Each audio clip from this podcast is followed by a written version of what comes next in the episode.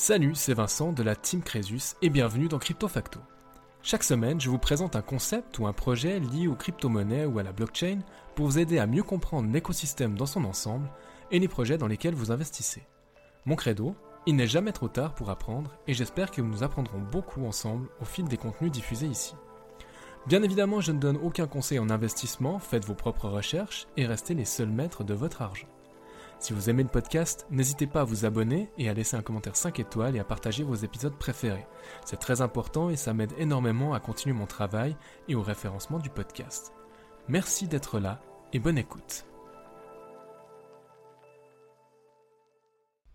Et salut tout le monde, bienvenue dans ce nouveau dossier de Crypto Facto. J'ai le grand plaisir de vous retrouver cette semaine à nouveau pour développer pendant une vingtaine de minutes, si tout se passe bien, un sujet qui me tient à cœur avec Stax et son token STX. Mais avant ça, il faut que je revienne sur deux trois éléments de contextualisation pour vous expliquer ce qui me pousse à vous parler de ce projet cette semaine.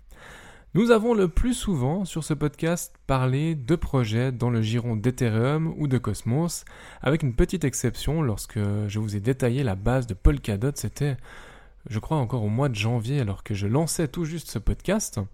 Et il est grand temps de revenir à la première des crypto-monnaies qui est le Bitcoin. Alors je ne vais pas le traiter pour ce qu'il est, hein. vous avez bien vu dans le titre que je m'attaque à Stax aujourd'hui, mais plutôt un grand thème de développement qui pourrait assurer un avenir radieux aussi pour Bitcoin et pas seulement pour les grandes layers 1 pouvant accueillir des smart contracts, euh, à l'image donc d'Ethereum par exemple. En bref, aujourd'hui, Bitcoin est parfois considéré par des maximalistes comme étant l'unique crypto-monnaie valable et qu'il ne faudrait rien essayer de faire de plus avec cette dernière. Alors ce n'est clairement pas ma position, même si je dois lui reconnaître son rôle de réserve de valeur numérique, euh, certes imparfaite, mais voilà, je pense que c'est quand même la crypto-monnaie qui le fait le mieux. Et il est clair que sa supply limitée à 21 millions de BTC lui donne de facto une valeur particulière face à d'autres projets inflationnistes où vous avez des milliards de tokens, euh, aucun plafond, enfin voilà, forcément, ça ne peut pas avoir la même valeur. Donc si vous voulez vous frotter aux quelques dossiers déjà uploadés sur BTC, je vous laisse aller voir mon point sur le halving et sur la place du Bitcoin en tant que monnaie numérique. Les liens seront dans la description comme d'habitude. Alors pourquoi je vous rappelle tout ceci sur Bitcoin? Simplement parce qu'aujourd'hui, vu qu'on s'attaque à Stax et à son token STX, euh, on ne peut pas simplement comprendre Stax si on ne connaît pas les fondamentaux de Bitcoin. je vais tâcher d'être le plus clair possible dans mon explication de ce qu'est ce projet original dans l'univers des crypto-monnaies, mais euh, j'ai vraiment besoin aussi euh, que vous ayez quelques notions de Bitcoin avant. Si ce n'est pas du tout le cas, peut-être aller écouter quelques épisodes, que ce soit de moi ou d'autres collègues. ça ira très bien aussi. Ils font certainement un travail de bonne qualité. À vous de vous faire votre opinion comme d'habitude. Cette année 2023 a commencé par une avalanche d'activités liées notamment aux ordinals, c'est-à-dire essayer de faire plus que simplement euh, transférer de la valeur avec euh, Bitcoin. Et avant que nous le sachions tous, nous avons ajouté les BRC20 à ce mélange. Donc toute cette activité sur la couche de base de Bitcoin a fait irruption au deuxième trimestre et a forcé tout le monde à réexaminer les discussions sur l'évolutivité euh, de la blockchain Bitcoin. Et maintenant, en effet, les, constructeurs reviennent en masse vers Bitcoin. Alors comment s'assurer qu'ils disposent de ce dont ils ont besoin pour réussir sans compromettre ce qui fait la grandeur de Bitcoin? Là est toute la question épineuse. Mais la réponse est déjà sans appel. Il suffit de faire, enfin il suffit, facile à dire, mais il suffirait de faire des layer 2 sur Bitcoin. On se rend bien compte que sur Bitcoin, tout le monde a envie de construire parce que c'est ce qu'il y a de plus sécurisé, de plus décentralisé, que les couches, de manière générale, sont nécessaires et bienvenues pour tout ce qui est euh, Ethereum, par exemple. Alors pourquoi pas sur Bitcoin? Et il est vraiment nécessaire maintenant que la communauté euh, Bitcoin se rassemble pour collaborer et innover ensemble plutôt que de rester campé sur des positions qui, je pense quand même, dans un horizon de temps plus ou moins long, euh, est amené à se, à se lisser. Et dans cet esprit de rassemblement et de développement sur Bitcoin, les regards se tournent vers la blockchain Stax, un projet particulièrement bien placé pour répondre à la demande croissante de solutions de Layer 2 pour Bitcoin et reconnu comme un leader dans ce domaine par, excusez-moi du peu, Binance et Messari. Donc Stax, qu'est-ce que c'est? C'est là qu'on commence à rentrer dans le vif du sujet pour vous. Stacks, c'est une couche layer 2 Bitcoin pour les contrats intelligents, les smart contracts. Les applications décentralisées pourraient être exécutées sur Stacks, mais réglées sur Bitcoin, donc c'est-à-dire validées sur Bitcoin, en tirant parti de la sécurité et du capital de Bitcoin, tout en offrant une programmabilité arbitraire qui n'est pas possible sur la couche de règlement scriptable de Bitcoin. C'est assez compliqué dit comme ça, mais en gros, on veut construire des applications décentralisées euh, sur Bitcoin. Et il se trouve que la validation des transactions se ferait sur le réseau Bitcoin, alors que toute la partie infrastructure se ferait sur Stacks. Sur le principe, il faut vraiment vous imaginer une pyramide avec bien sûr à la base Bitcoin et au-dessus on aurait Stacks et la possibilité de développer ces fameux smart contracts, de faire de la DeFi et des NFT mais sur Bitcoin. Et au-dessus de tout cela, encore, il faudrait, pour ne pas surcharger le réseau, penser à la scalabilité au développement des supernets, mais ça c'est une autre histoire. Sachez juste que c'est déjà en développement. Euh, pour les plus curieux d'entre vous, je crois que vous pouvez aller voir une solution qui s'appelle Alex, Alex Labs, euh, qui est donc euh, une espèce de, allez, d'exchange décentralisé en devenir lié à Stacks. Ce qui est vraiment bien pensé avec Stacks, c'est qu'à tout moment, cette blockchain a connaissance de l'état complet de Bitcoin grâce à son mécanisme de consensus de preuve de transfert. Donc on appelle aussi POX, vous connaissez le proof of stake, vous connaissez le proof of work, et cette fois on a la preuve de transfert, et aussi un langage de programmation unique qui s'appelle Clarity, qui lui permet de lire les données de Bitcoin à tout moment. Avec le proof of transfer, vous avez les mineurs qui vont engager des bitcoins dans les adresses éligibles de Stacks qui participent au consensus. Et tout ce processus de participation des détenteurs de STX au consensus de gain de BTC par les mineurs est connu sous le nom de stacking et a été lancé dans le cadre du lancement du mainnet Stacks en janvier 2021. Vous m'avez bien entendu dire stacking qu'il ne faut pas confondre avec staking. La plupart des gens euh, font du staking, très peu font du stacking. Avec Stacks, bah, c'est ce qu'on fait. Mais je vais le détailler tout à l'heure et on va essayer de prononcer les choses correctement. Toujours schématiquement, vous connaissez certainement le mécanisme de consensus en proof of work de Bitcoin. Eh bien, il faut vraiment vous imaginer que le proof of transfer de Stacks fonctionne parallèlement à ce consensus initial. On va hacher et régler les transactions de Stacks sur la layer 1 Bitcoin. Les métadonnées des blocs Stacks nouvellement minés sont ancrées dans chaque bloc Bitcoin, ce qui permet aux utilisateurs de vérifier la chaîne Stacks via les blocs Bitcoin. Donc on ne peut pas imaginer Stacks sans Bitcoin. Alors Bitcoin sans Stacks, bien sûr, ça fonctionne, mais l'inverse n'est pas vrai. Et quoi qu'il en soit, les deux modes de consensus fonctionnent parallèlement, ils ne sont pas opposés, ils ne sont pas euh, imbriqués l'un dans l'autre.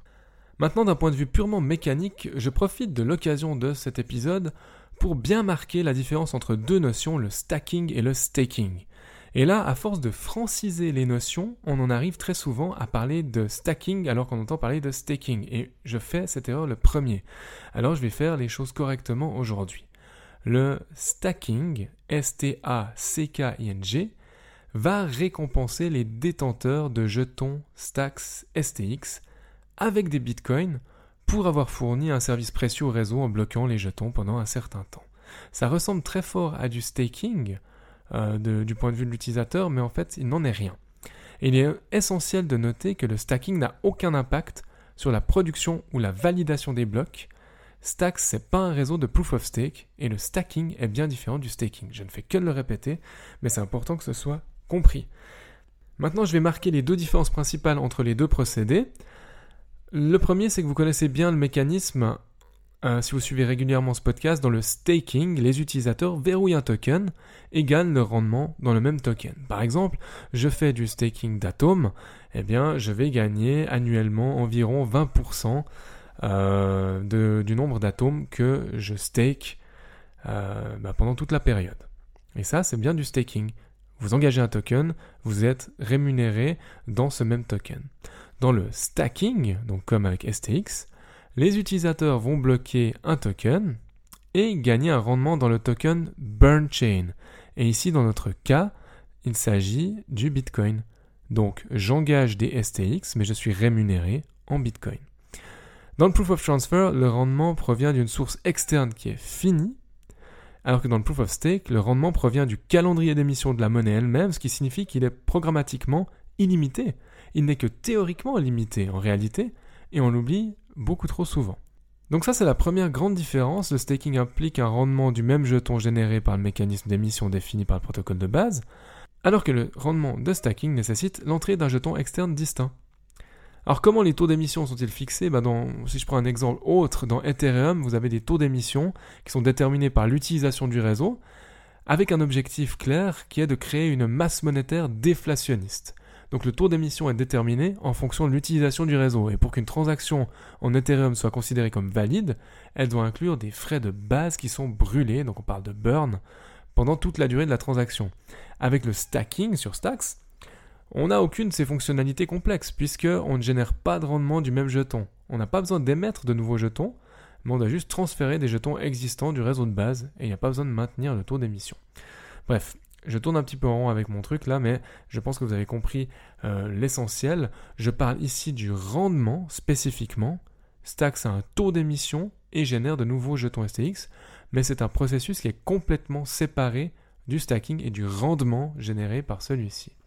Et donc les rendements en Bitcoin que les stackers gagnent est déterminé par une combinaison des Bitcoins engagés par les mineurs et le nombre de jetons STX qui sont bloqués dans le réseau. Il n'y a aucun effet sur la validation des transactions ou le consensus. Deuxième différence principale, c'est que le staking implique des validateurs et qu'il est étroitement lié aux opérations du réseau, et ce n'est pas du tout le cas du stacking. Dans les deux protocoles, euh, stakers et stackers gagnent de l'argent en fournissant un service. Dans le Proof of Transfer, le service consiste à fournir une sécurité économique en signalant quelle est la chaîne canonique Stacks, c'est-à-dire la chaîne qui contient le plus d'argent. Et c'est celle-là qui sera toujours la vraie chaîne. Là où il y a le plus d'argent, c'est la vraie chaîne. Alors que dans un mécanisme en Proof of Stake, les stakers vont faire fonctionner un nœud de validation qui est chargé de déterminer quelles transactions sont ou ne sont pas valides, et ainsi dans un système en Proof of Transfer avec stacking, le processus de génération de rendement n'est pas lié à la validité et aux opérations du réseau, ce qui est le cas dans le système en Proof of Stake. Si je fais maintenant le point sur le token STX, il faut savoir qu'il se place aux alentours de la 50e position, donc si on fait le, classement de toutes les, toutes crypto-monnaies ou les tokens disponibles, 51e euh, précisément au moment où j'enregistre ce podcast, et il couche sur une capitalisation de 655 millions de dollars à peu près. Et cette capitalisation est amenée à exploser largement si et seulement si, j'insiste, Stacks trouve des usagers et son utilité concrète dans le paysage des smart contracts et des NFT sur Bitcoin. Tout va dépendre de l'adoption des différents projets à cette vision. A noter encore qu'il y aura un total de 1,818 milliard de STX, et que nous en sommes actuellement à 77% de tokens émis, on n'est pas trop mal de ce point de vue-là. Il faut dire également que STX avait un peu explosé en début d'année, donc si on vous prenez euh, les metrics depuis janvier 2023, euh, vous allez voir quand même qu'il y a eu tout à coup une belle explosion. Euh, on est passé de 0,2 dollars au plus bas à 1,19 dollars au plus haut en 3 mois. Donc j'avais d'ailleurs décidé de prendre quelques profits à ce moment-là, vu que je faisais environ un x3 sur le token. Alors vous voyez, x3, j'ai pas profité de l'ensemble de l'amplitude, parce que j'ai pas acheté au plus bas et j'ai pas vendu au plus haut. Par contre, j'ai fait un x3 et j'ai validé euh, j'ai validé une partie de mes gains. J'ai pas voulu être trop gourmand vu le contexte et bah bien m'en a pris vu qu'on est plutôt aux alentours de 0,5 dollars aujourd'hui. Il semble donc qu'il y ait un intérêt croissant sur STX, à vous de voir de par vous-même ce, que vous en dites. Hein. Euh, il n'y a aucun conseil en investissement comme d'habitude. Moi je trouve quand même que ce projet de Stacks, au-delà du fait que construire quelque chose euh, type smart contract ou DeFi sur Bitcoin, moi ça m'intéresse. Je pense que c'est sain qu'il y ait différents canaux disponibles et qu'on puisse s'en servir en fonction des besoins. Et je trouve aussi que c'est intéressant pour diversifier le portefeuille avec une blockchain qui dispose d'un mécanisme de consensus différent. Et le petit bonus, en stackant des STX, je reçois des poussières de Bitcoin, ce qui est quand même pas mal. Euh, je pourrais pas le faire directement avec du Bitcoin, donc c'est une espèce de tout petit minage à moindre échelle. Euh, si on schématise un tout petit peu, j'ai l'impression de participer alors que c'est pas vrai du tout, hein, mais j'ai l'impression de participer au minage du Bitcoin. Euh, voilà, ça fait du bien pour moi, à mon, à mon petit ego, tout simplement. En somme, ce que vous devez retenir de STX, euh, ce sont des, builders, des constructeurs sur Bitcoin. C'est un projet sérieux qui a lancé un mainnet depuis 2017, euh, je crois. Je vous dis ça de mémoire, là j'ai pas vérifié les chiffres, mais ils sont là depuis un petit moment. C'est pas un tout nouveau projet. Ils ont construit dans l'ombre, ils se développent et maintenant on commence à les remarquer parce qu'on voit peut-être une utilité à ce qu'ils ont à proposer et à offrir euh, au futur Web 3. Et je trouve qu'on aurait tort, encore une fois, de ne pas s'y intéresser. On n'a pas besoin d'investir dans STX. Par contre, on doit s'intéresser à ce qui se fait dans cet écosystème si on veut pouvoir le comprendre et comprendre le monde de demain. Euh, par rapport toujours à Stax, moi j'y crois assez fort à ce projet, même si, encore une fois, il va falloir euh, réussir à trouver son marché, il va falloir réussir à, à attirer des, investisseurs, mais surtout à attirer des développeurs qui auraient un plus grand intérêt à développer sur Stacks que sur d'autres projets type euh, projet de l'univers Cosmos, Ethereum, où l'interopérabilité sera probablement plus forte. Et là aussi, c'est une autre question, est-ce que Stacks ou d'autres euh, qui développent sur Bitcoin vont à terme réussir à passer cet écueil, ce fameux écueil de l'interopérabilité, euh, sans lequel on ne pourra pas véritablement avoir de Web3 fonctionnel où les utilisateurs ne se rendent finalement même plus compte qu'on fait de la blockchain. Voilà tout ce que j'avais à vous dire sur Stacks. Euh, renseignez-vous, gardez les yeux ouverts, les oreilles ouvertes. Euh, dites-moi ce que vous en pensez dans les commentaires euh, si vous êtes sur Apple Podcast.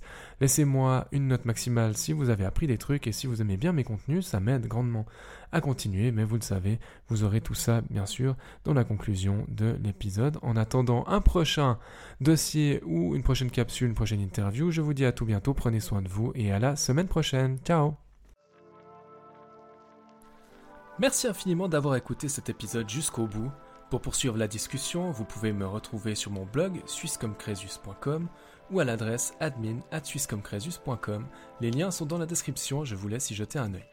N'hésitez pas non plus à partager votre avis sur cette émission dans les commentaires sur Apple Podcast, à me laisser une note maximale sur Apple Podcast et Spotify, ça m'aide beaucoup au référencement du podcast et à continuer mon travail. En attendant de vous retrouver pour un nouvel épisode de Crypto Facto, prenez soin de vous et à bientôt.